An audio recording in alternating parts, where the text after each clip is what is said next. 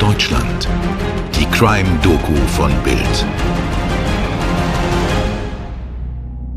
Uh, one of them was, as you, as I, they would, uh, woman would Einer der Tricks war, als eine in meinem Auto saß und wir die, die Straße runterfuhren.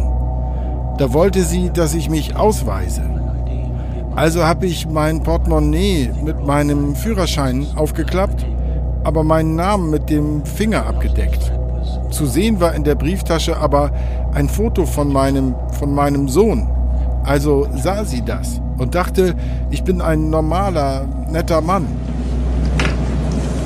and they would see, to see my son, and they would know I was a probably normal person.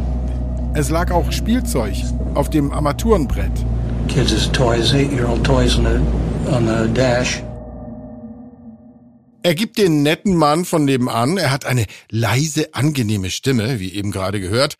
Aber mit ihm gibt es Mord in Serie. Heute geht es um einen der schlimmsten Killer der USA. Um einen Mann, der so wild gemordet hat, dass im Vergleich zu ihm andere Massenmörder wie jetzt Charles Manson oder Ted Bundy wirklich fast schon wie brave Schuljungen wirken.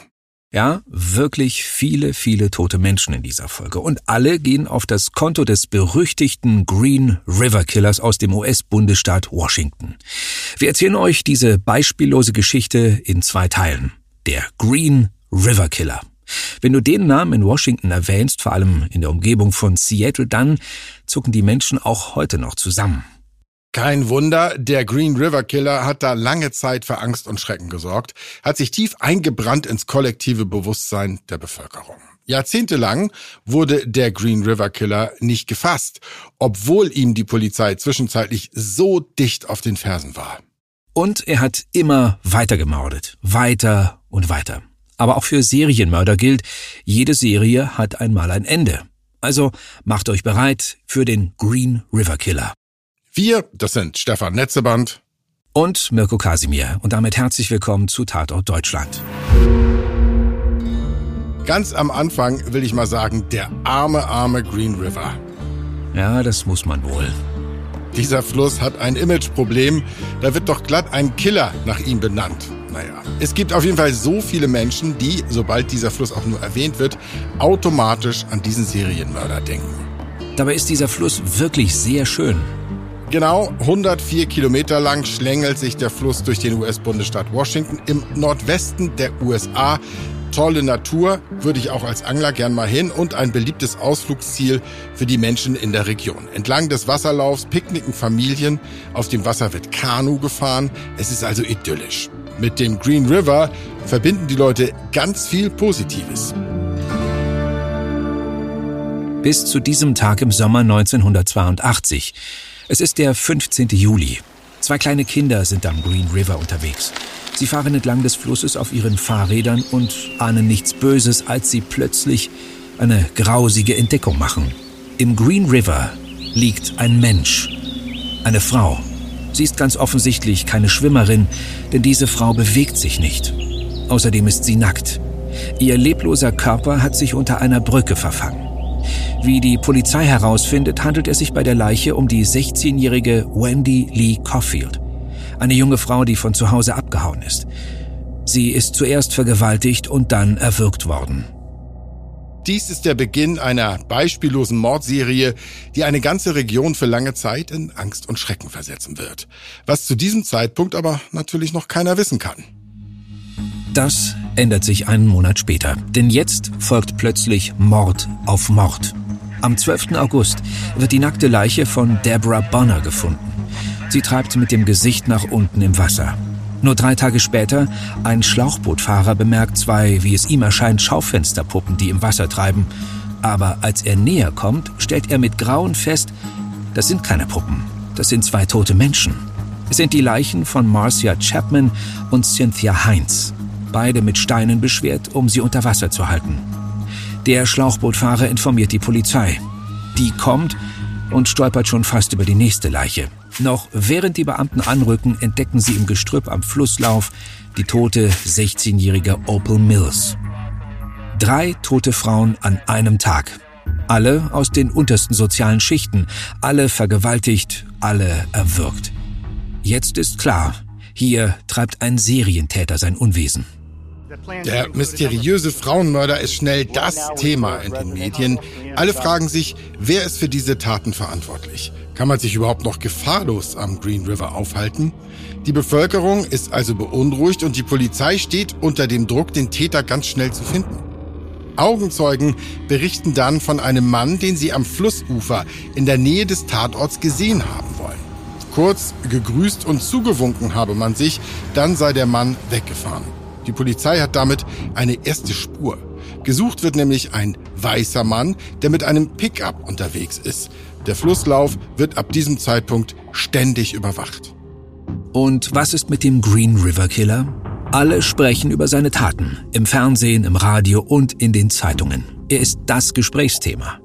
Der Killer weiß, die Polizei ist mit Hochdruck auf der Suche nach ihm. Und aus diesem Grund hätte man vermuten können, er würde jetzt erstmal eine Mordpause einlegen, warten, bis sich die Lage für ihn beruhigt. Aber das tut er nicht. Ganz im Gegenteil. Der hat erst begonnen. Der Mann hat sich quasi gerade erst warm gemordet. Ja, so muss man es wohl bezeichnen. Durch Presseberichte weiß er, die Polizei liegt am Green River auf der Lauer. Also tötet er einfach woanders. Der Green River Killer wechselt sein Jagdrevier und mehrfach auch sein Auto. Von nun an macht er die Straßenstriche im Großraum von Seattle unsicher. Kaum ein Monat vergeht ohne neue Leichenfunde. Der Green River Killer tötet wie im Rausch. Wie sich später herausstellt, fallen ihm vier bis fünf Frauen pro Monat zum Opfer. Die Leichen verscharrt er in abgelegenen Waldstücken. Sie werden zum Teil erst Jahre später gefunden. Und der Killer hat eine verstörende Vorliebe. Er setzt die sterblichen Reste seiner Opfer in Szene. Er stapelt sie zu Leichenbergen, zu denen er auch zurückkehrt, um sich an den toten Frauen nochmal zu vergehen.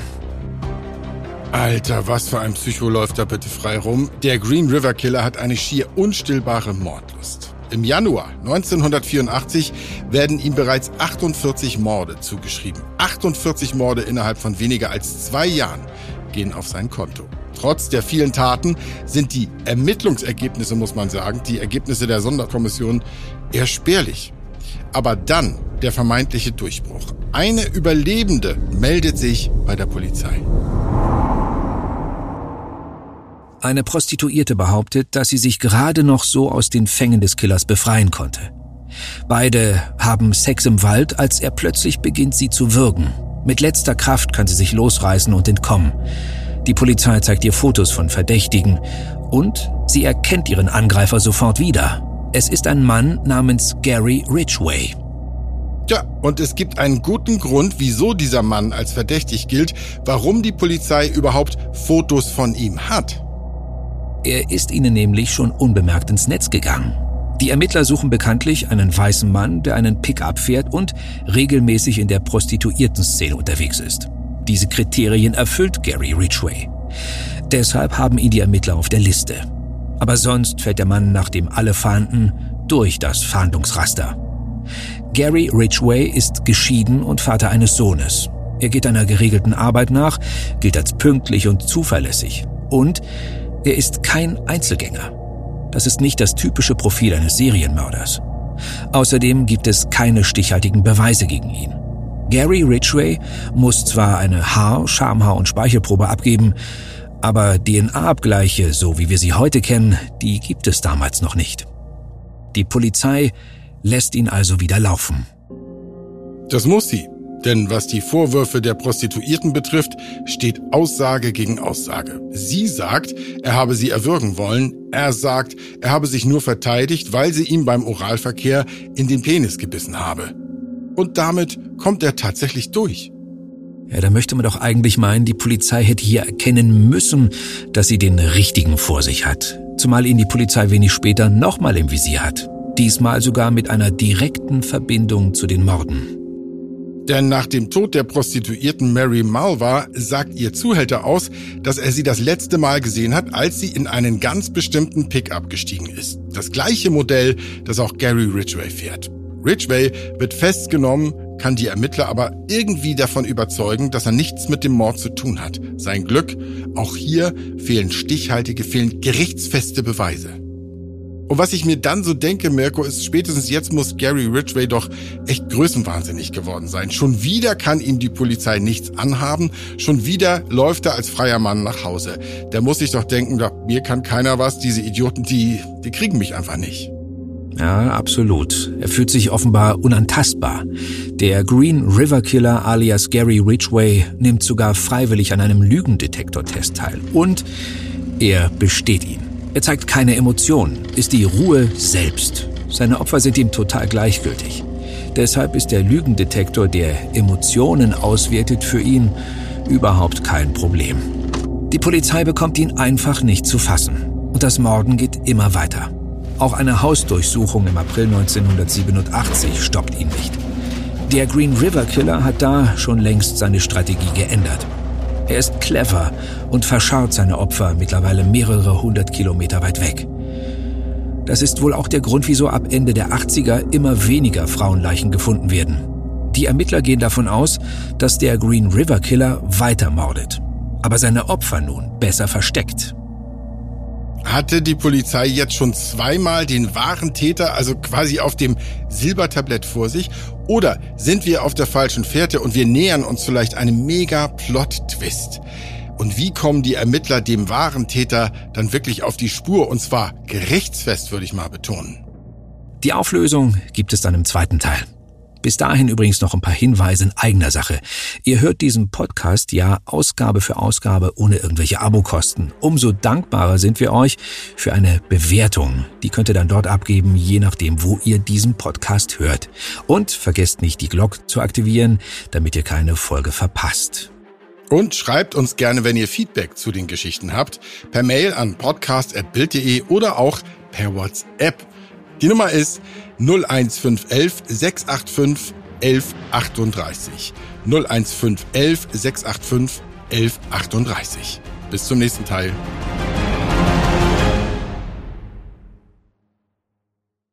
Dir hat diese Folge von Tatort Deutschland gefallen? Du bekommst von True Crime einfach nicht genug. Dann hör jetzt in unsere weiteren Folgen rein. Hier warten mehr als 200 spannende Fälle auf dich, wie das Verschwinden von Rebecca Reusch, der Prozess gegen O.J. Simpson oder die Entführung von Ursula Herrmann. Wir hören uns bei Tatort Deutschland.